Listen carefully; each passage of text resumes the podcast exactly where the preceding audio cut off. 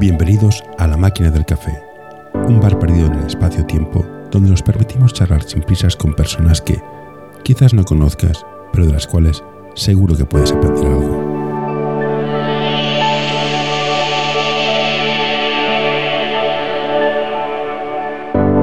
Hoy tenemos con nosotros a Nuria Verdés.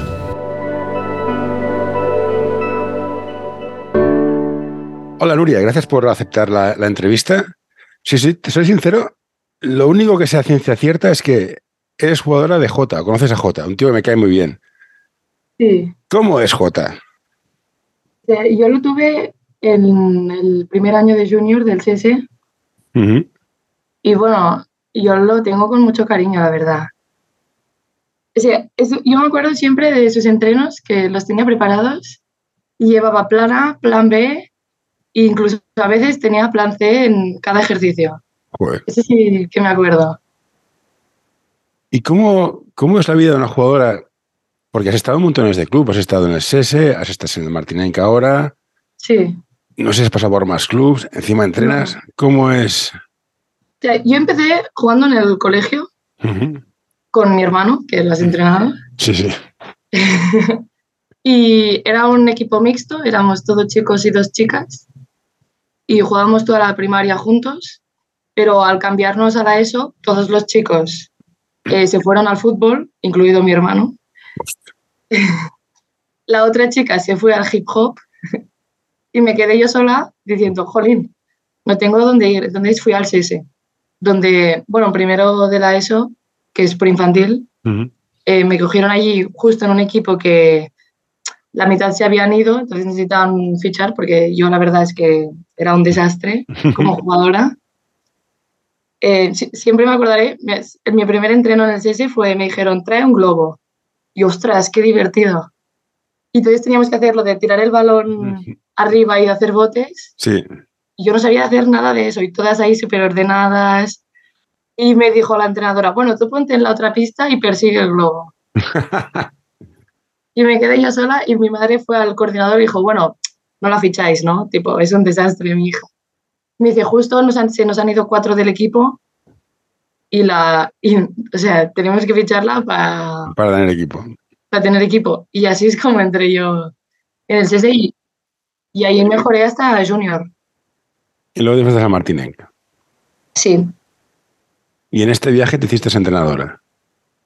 Bueno, en el, en el CS, eh, en cadete segundo, de segundo año ya me ofrecieron ser tercera o segunda entrenadora. Y, y entonces estuve llevando preminis femeninos como segunda o tercera. Claro, cuando tú te vas de un club es muy complicado seguir siendo entrenador. Sí. Entonces fui a Martinenc y el primer año de Martinenc también estaba haciendo segundo de bachillerato.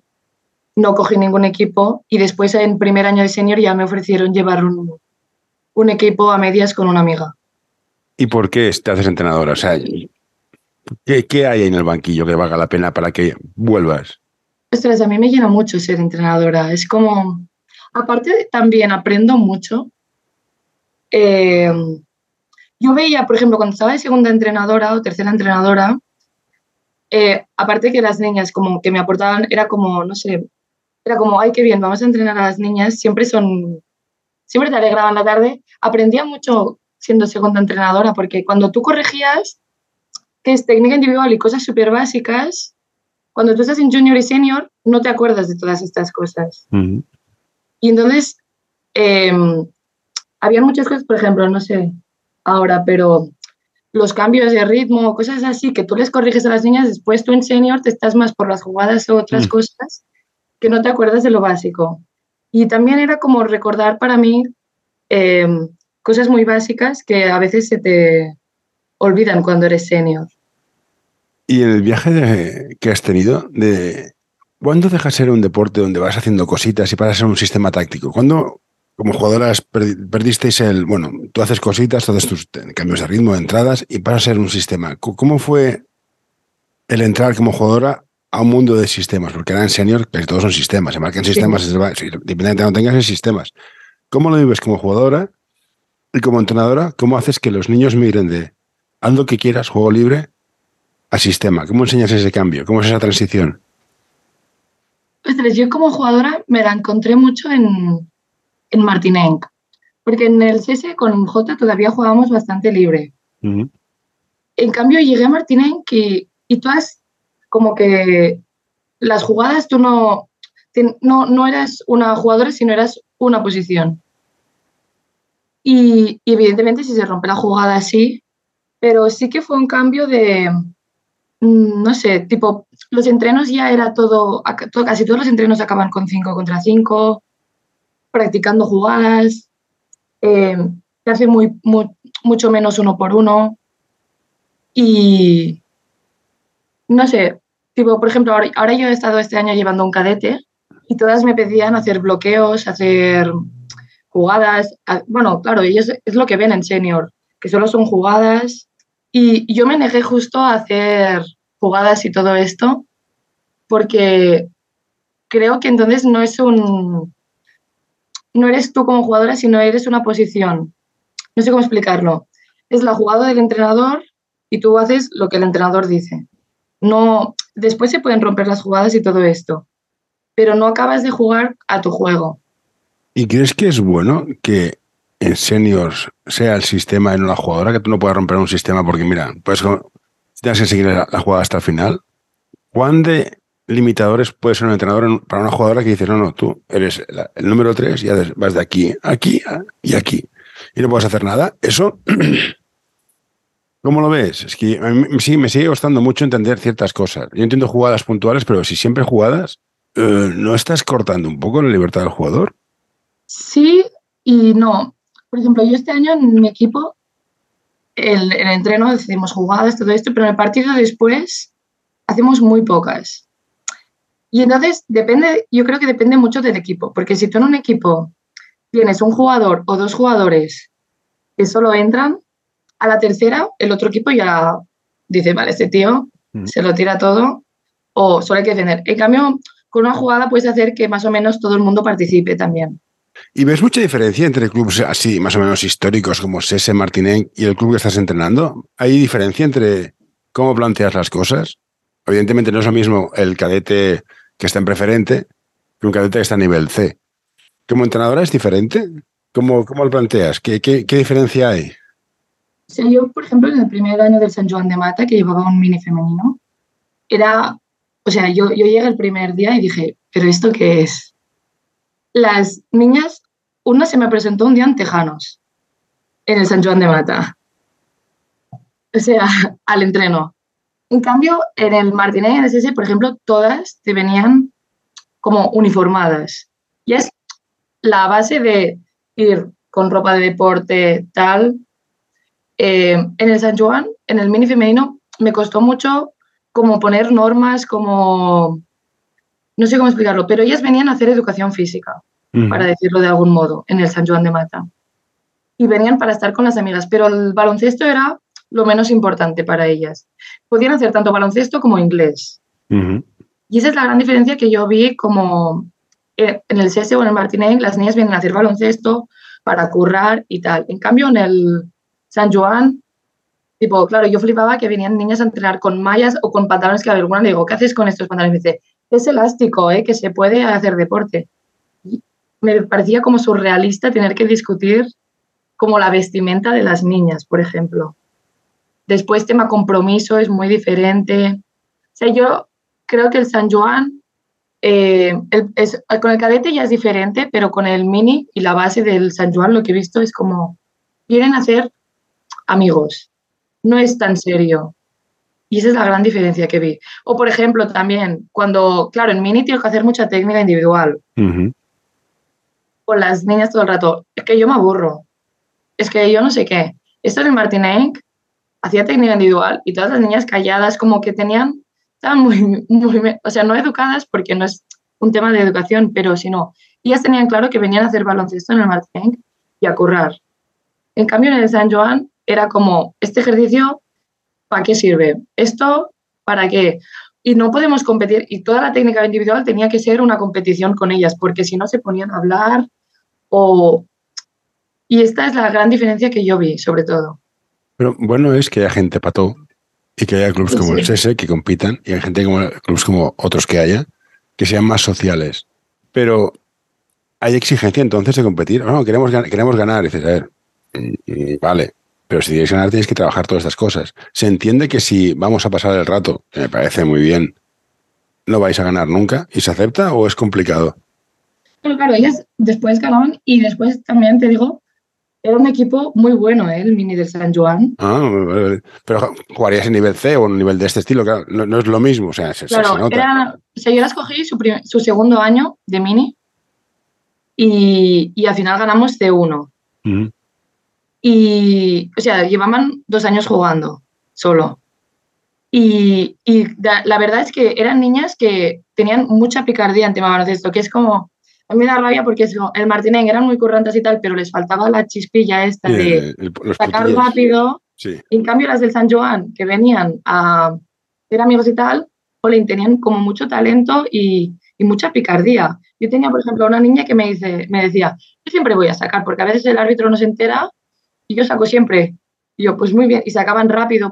Al Martínez me costó mucho lo de, hay que sacar rápido. ¿Sabes? Y estas, lo, todas estas cosas de picardía lo pillaban en un momento. Y después ganaban, lo ganamos todo ese año, todo. ¿Y hay diferencia a la hora de llegar a un nivel decente, si empezar en un club más social, en un club más intenso? ¿O el aprendizaje tiene vías extrañas de aparecer? O sea, Michael Jordan empezó a jugar a base con 16 años. Sí no. Eh, yo, por ejemplo, claro, yo empecé en el colegio y cuando entré en en primero de la ESO, a ver, era una niña y le dije a mis padres, Jolín, ¿por qué no me, no me apuntasteis en un club eh, de más pequeña? Porque a mí me faltaba mucha base, mucha mm. técnica individual. Y, por ejemplo, con el cadete femenino eh, que yo llevo ahora, me encantaría poder hacer pasar y cortar, más lecturas de juegos individuales también, pero les falta mucha técnica individual y están en cadete. Entonces, eh, tipo, mecánica de tiro me, he pasado ya dos semanas haciendo en un cadete.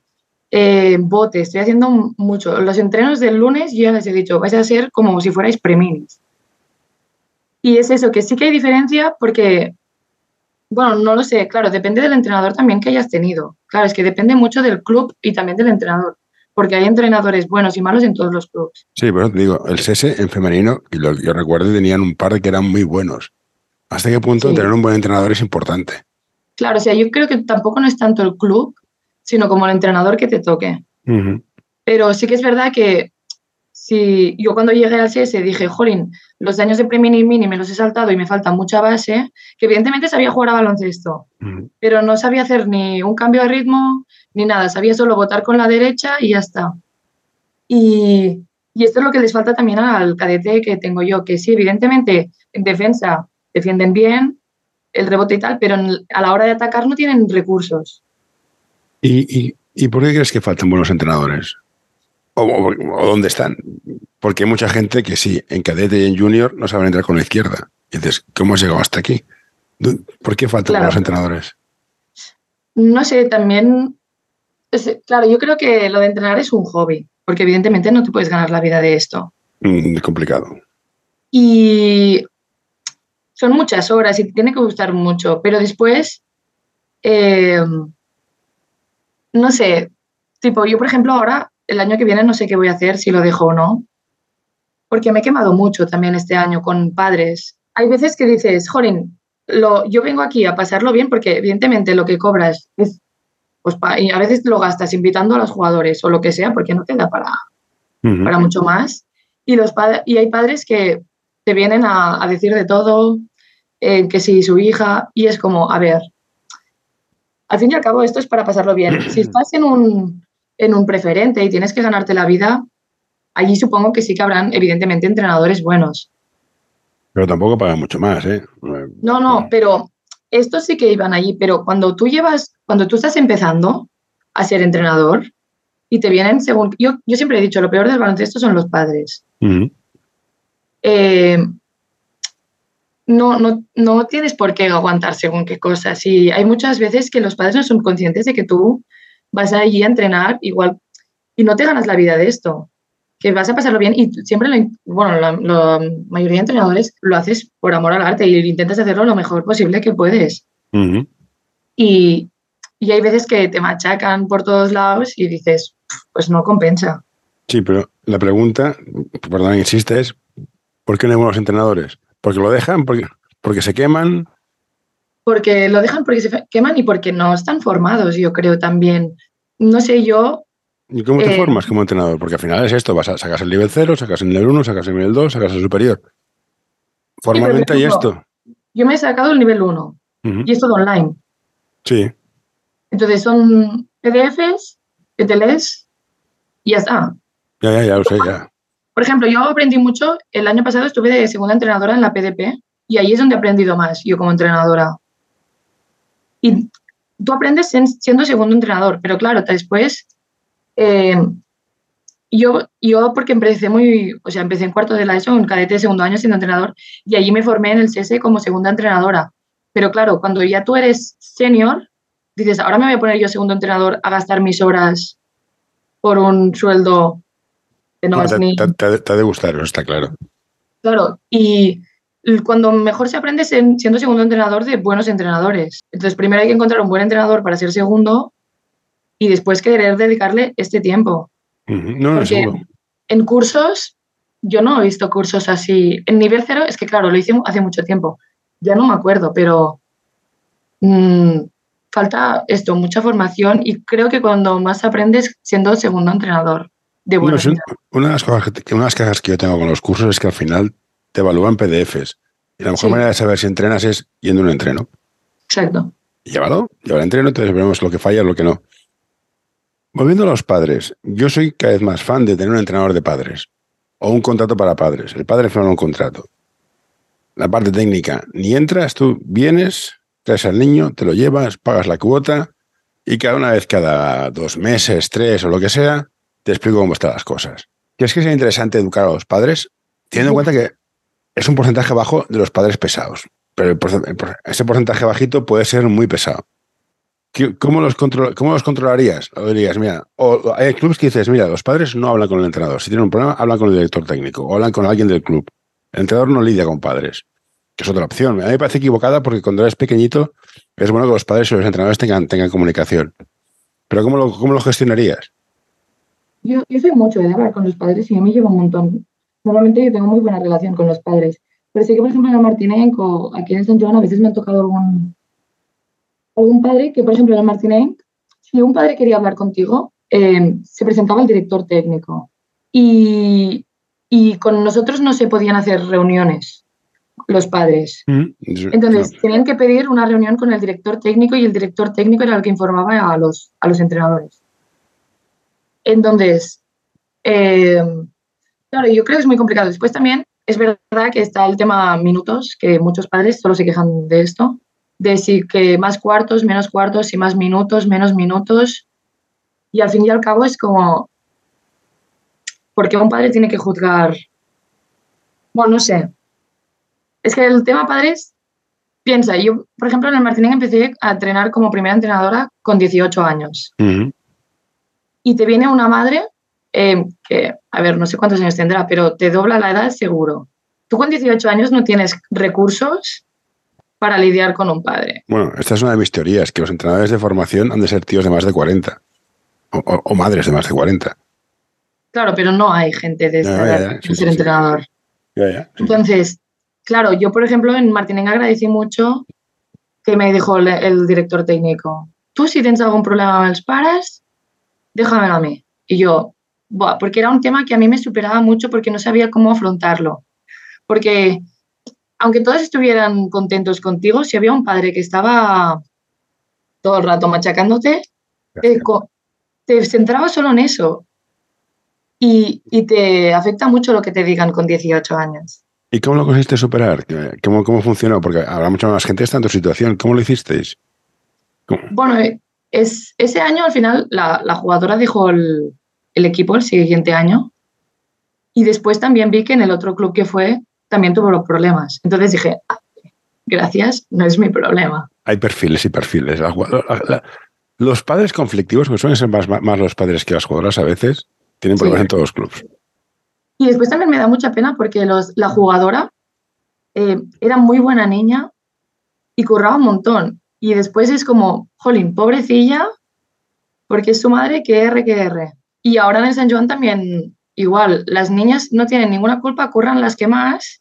Y es como, si la niña ya, ya está currando y tal, no entiendo por qué los padres se tienen que meter en esto. Porque es su hijo.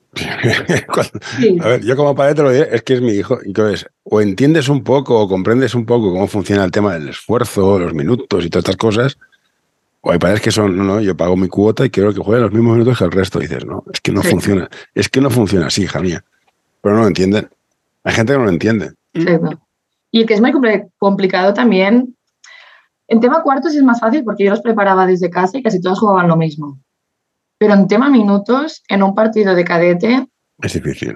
Es muy difícil que todas jueguen lo mismo. Es muy difícil según cómo vaya el partido. Pero es que todas no pueden jugar lo mismo. Hay gente que se ha ah. esforzado y gente que no. Hay gente que se ha esforzado igual y hay uno que es mejor que el otro. Mm, oh, oh. Hay gente que es muy buena y no se ha esforzado. Eh, no es tan fácil. Y hay situaciones de partido que dices, ostras, es que quedan cinco minutos y he de dejar a estas. Sí. Porque es lo que hay. También influye en qué tipo de clubes estés. Hay clubes que es en plan, a mí no me expliques tu vida, yo quiero ganar. Punto. Y hay clubes así, ¿eh? y, están en niveles muy altos. Pues, bueno, ahí, ahí, ya el problema es que los padres usualmente ya saben a dónde van. Claro, bueno, después hay gente que, cuando todo va bien van a estos clubs y a la que ven que su hija ya no juega tanto en esos clubs o es que es una mierda y es como, tú ya sabes dónde ibas, por ejemplo en el CS, claro, tú sabes que vas a competir y todo, mm. vale. Al principio, cuando eres mini, todo bien porque tu hija juega. A la que sube, vaya mierda, es que no juega. Tú ya sabes dónde ibas y, y ahora, claro, ha subido el nivel, tu hija se ha quedado atrás. Ahora estás montando el pollo, pero en mini ya te iba bien cuando tu hija jugaba y las otras no. A mí el, tema este, a mí no me molestaba mucho es que cortar a jugadoras antes de, antes de infantil me parecía una bajada. Sí, eso también. Pero, se hace. Bueno, eh, sí, tampoco se ha hecho mucho, ¿eh? Lo de echar en... Eh, hace, hace, hace, tiempo que no estás, ¿eh? No, pero en, en mini en mini sí, pero en pre-mini no se echaba. Ah, en pre-mini no, sé. en mini, mini infantil había... había en infantil seguro. Cortes salvajes. Yo no estoy muy de acuerdo, pero es cierto que te lo decían. Vienes aquí y funcionamos así, entonces sabes a lo que vas. Pero, ostras, yo éticamente, una niña de 12 años, hostia, 13, digerir esto, porque no es el, no es el básquet, es el grupo de amigas que hace. Al final, si estás desde pre-mini hasta infantil de primer año, haces un grupo de amigas. No sé, ¿tú cómo lo, verías? ¿Cómo es el tema de los cortes? Es que aparte del baloncesto femenino creo que es muy importante el grupo. Sí, sí. Es importante. Yo con el cadete lo he notado mucho. si, son, si son amigas, juegan mucho mejor, vienen con más ganas de entrenar. Si son conocidas porque solo vienen a entrenar y tal, hay mucho cambio. Entonces, claro, si cada año estás cambiando el equipo, eh, al final no, no acabas de montar un, eh, equipo de verdad. Mm. Y cuando te echan de un club, o sea, yo no, no lo he sufrido, pero debe ser muy duro también. Tan pequeñas que ya es como, me han echado de este club. Ya te, te baja mucho la confianza y el baloncesto también es un deporte que tienes que tener confianza para jugar. Y creo que te marca mucho. Sí que es verdad que es eso lo que tú dices. En mini eh, es muy justo echar porque están creciendo juntas, pero al fin y al cabo, si no en infantil también te van a acabar echando. Entonces, alargarlo, sí, sí, se va a echar igual. No, no sé, no, tengo una respuesta clara. tengo, sé lo que hay que hacer para estar arriba, otra cosa es que me guste. Otro tema que me interesa en el mundo del básquet es por qué las chicas lo dejáis en cadete de segundo, junior de primero. Hay estadísticas porque dicen, no, me he echado novio, eh, los estudios, la presión. ¿Por qué? Yo creo que es justo por eso. El, es muy importante hacer equipo, muy importante. Eh, yo, por ejemplo, en San Juan tenía una jugadora que venía obligada el año pasado. Bueno, venía obligada, tienes que hacer deporte y tal. Y este año viene encantada, ah, porque ahora las del equipo son sus, amigas. No, es la, simple diferencia de que las del equipo son sus amigas. Y encima, cuando son sus amigas, curra, porque si no quiere defraudar a sus amigas, tiene que currar. ¿Y cómo, ¿Cómo lo has conseguido? Perdona, pues esto es muy difícil conseguir hacer grupo. A ver, también es verdad que yo parezco una más, ¿eh? Pero, pero por ejemplo, ellas solo venían a, al entreno a entrenar, no quedaban fuera, no hacían nada. Mm. Entonces, al principio de temporada hicimos un stage. Cogimos un, un bungalow en, en, en un camping Mm. y todas dormían en el mismo bungalow y hicimos todo. Hay que cocinar, hay que fregar, hay que hacer y repartimos las tareas y fuimos y en el camping había, bueno, al lado del camping había una pista de baloncesto y hicimos un stage súper, nada de pabellón ni nada. Mm. No, no. Eh, un día solo fuimos de excursión y tal, y que hablaran, que se conocieran, que, Mm. que, que fueran amigas. Lo, lo importante, evidentemente entrenamos porque si no, la excusa se queda un poco fuera, pero el objetivo era que se conocieran no solo por venir a entrenar de esta es la buena, esta no sé qué, tal, sino que, que se conocieran. Y, y ahí es donde, digamos, empezó todo. Y ahí dijeron, ostras, pues esta es más maja de lo que me pensaba. No sé, qué. Y digo, madre mía, es que llevas dos años jugando con esta chica y no sabes nada de su vida. Bueno, es importante. Bueno, te, te- te he interrumpido, ¿verdad? No, tranquilo. Lo, lo dejan porque no hay grupo, por los estudios, por los novios, las novias, los pedales. Eh, bueno, yo creo que es- al no haber grupo, eh, es como para ir al baloncesto van al gimnasio. Y después también el problema del baloncesto es que es un compromiso. A partir de cuarto de la ESO o primero de bachillerato ya se puede salir de fiesta. Entonces, ¿qué pasa? Que tienes partidos y entrenos. Eh, no puede ser que toda tu clase salga de fiesta y tú al día siguiente tengas partido. Ya, pero, pero aquí yo, yo he jugado a básquet. Yo he jugado a básquet y si me tengo que ir de fiesta, me voy con las del, me voy con las del femenino. No me voy a una discoteca, me voy con las del femenino. Hombre, está carísimo. O sea, no hay color. Claro, pero si no son grupo, no se van juntas. Ah, bueno, sí, eso también es verdad. Me gusta comparar un jugador de básquet de metro 95 con un pindundi de metro 70 en una discoteca. Hay una diferencia. Hombre, sí. Pues ya está. Vale. Claro, pero si no se llevan bien, no van a salir juntas. Ya, exactamente. Por eso, el tema de los grupos. ¿Los stash cómo los llevas? Porque a mí me daría pánico irme con 15 niñas de 12 años o 15 niñas de 15 años. Hostia, ¿cómo lo gestionas? A mí también me dio mucho miedo. Nos fuimos con 11 niñas, eh, por y yo, o sea, mi hermano, que era mi segundo, y yo. Y aparte que nosotros tenemos 21 años, que somos muy jóvenes también para hacernos responsables de esto. Pero vi como mucha confianza de los padres, eh, las niñas estaban súper ilusionadas. Eh, mi hermano y yo habíamos ido muchas veces a ese camping con nuestros amigos, entonces la situación la tenía, o sea, donde íbamos lo teníamos muy controlado, teníamos unos amigos que vivían al lado, una familia que vivía al lado, que por si algún problema teníamos ese seguro y depende también del grupo. Evidentemente yo sabía que con este grupo podía confiar, con cualquier otro igual no me hubiera ido. Sí, porque esto conozco entrenadores que se niegan a ir de stash porque los niños que tienen son unos delincuentes. Exacto. A ver, también es verdad que, por ejemplo, fue un stage que nos costó tres días 50 euros. Eso es barato. sí. es muy barato, pero claro, yo les dije, por ejemplo, vale, vale 35 euros creo el bungalow y tenemos que añadir 10 euros, 15 euros de la comida, porque nosotras era un stage tipo que ellas tenían que cocinar para que hicieran equipo, hacíamos grupos de tareas, todo. Y digo, falta la comida del súper. Y una me dijo, nada, Nuria, tú tranquila, yo me robo mi parte. ¿Cómo que te robas parte? Sí, dices, sí, ella dice, yo voy al supermercado y, y- y digo, perdón. O sea, un poco delincuentes también son las, las jugadoras. Alegría de la huerta, joder. O sea, un poco delincuentes estas son, ¿eh? A ver, Pero- hace poco. Pero son muy buenas niñas. Entonces, sabía que... No, no, eso es lo que tiene. Soy un delincuente, pero soy buena persona. No, no, me cuadra. Pero a mí y a Paul nos respetaban un montón. Y eso es como la confianza que me daban, que todo lo que decíamos nosotros iba a misa. La mujer en el deporte. ¿Por qué no tenéis tanta visibilidad? En el mundo de los entrenadores no hay, no sois tantas, sois menos. Teniendo en cuenta que somos mitad y mitad. De hecho, creo que las chicas tenéis un porcentaje más alto de fichas. ¿Por qué faltan tantas entrenadoras en el mundo del básquet? No se os da oportunidades, no hay coordinadores chicas, no, se- le confía. ¿Por qué no tomáis las riendas teniendo en cuenta que la educación formal e informal hasta los ocho años o así, mayoritariamente cae en manos de las mujeres? Si esto es cierto, preminis y entrenadores chicas tendría que haber un montón y no hay tantos.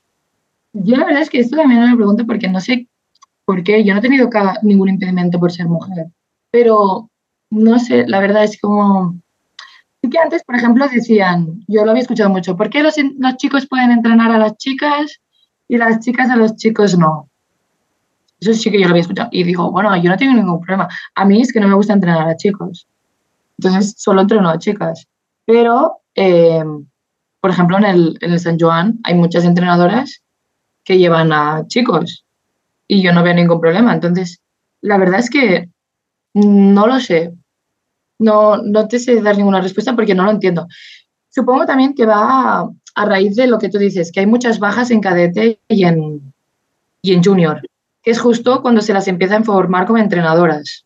Entonces, supongo que debe ser eso, pero no, no, la verdad es que no sé, yo no, yo no, no tengo ningún problema por ser chica. No, pero nada. es una pregunta que me hago y también me, me- ha costado bastante conseguir chicas que, que, que hablaran aquí. Hace poco, de hecho, tuve la suerte de hablar con un par que, que estaba un poco indignada y cada vez que iba de stage pensaban que era la autillera o la, o la fisio y era la entrenadora. Ah, bueno, sí, a mí también muchas veces voy a pedir la llave y me dicen, no, tiene que venir el entrenador. Digo, no, es que soy la entrenadora. O sea, también es verdad que, claro, yo llevo chicas de 16 años y yo tengo 21. Y a veces se piensan que soy jugadora. Pero sí que es verdad que muchas veces me dicen, no, tiene que venir el entrenador. Y claro, a veces, claro, mi hermano, que es el segundo entrenador, muchas veces so- solo se dirigían a él o, los, o algún árbitro se ha dirigido solo a él. Y es como, mm, hola, soy yo la primera entrenadora. Pues Pero eso. claro, aquí en- entra un tema que no sé si, si se creen que soy una jugadora por, porque no hay mucha diferencia de edad o porque, claro, al ver un chico ya, ¿sabes? Yo apostaría por la segunda, ¿eh? no, no, no, no por molestar. Y con 21 años, ¿vas a seguir jugando? ¿Vas a seguir ligada al mundo del básquet, ya sea como entrenadora o como jugadora? ¿O dices, mira, ya me he hecho unas risas, me voy a hacer otras cosas? Pues la verdad es que no lo sé. Ahora estoy decidiendo y no, no tengo ni idea. Bueno, pues entonces no vas a preguntar nada más. Bueno, Nuria, no voy a extenderme más porque ya te he dicho, te estoy haciendo frijoles. Voy a, voy a parar la entrevista, pero no cuelgues. Vale. Bueno escucharte, bueno verte y que te vaya bien y no dejes el básquet. Gracias.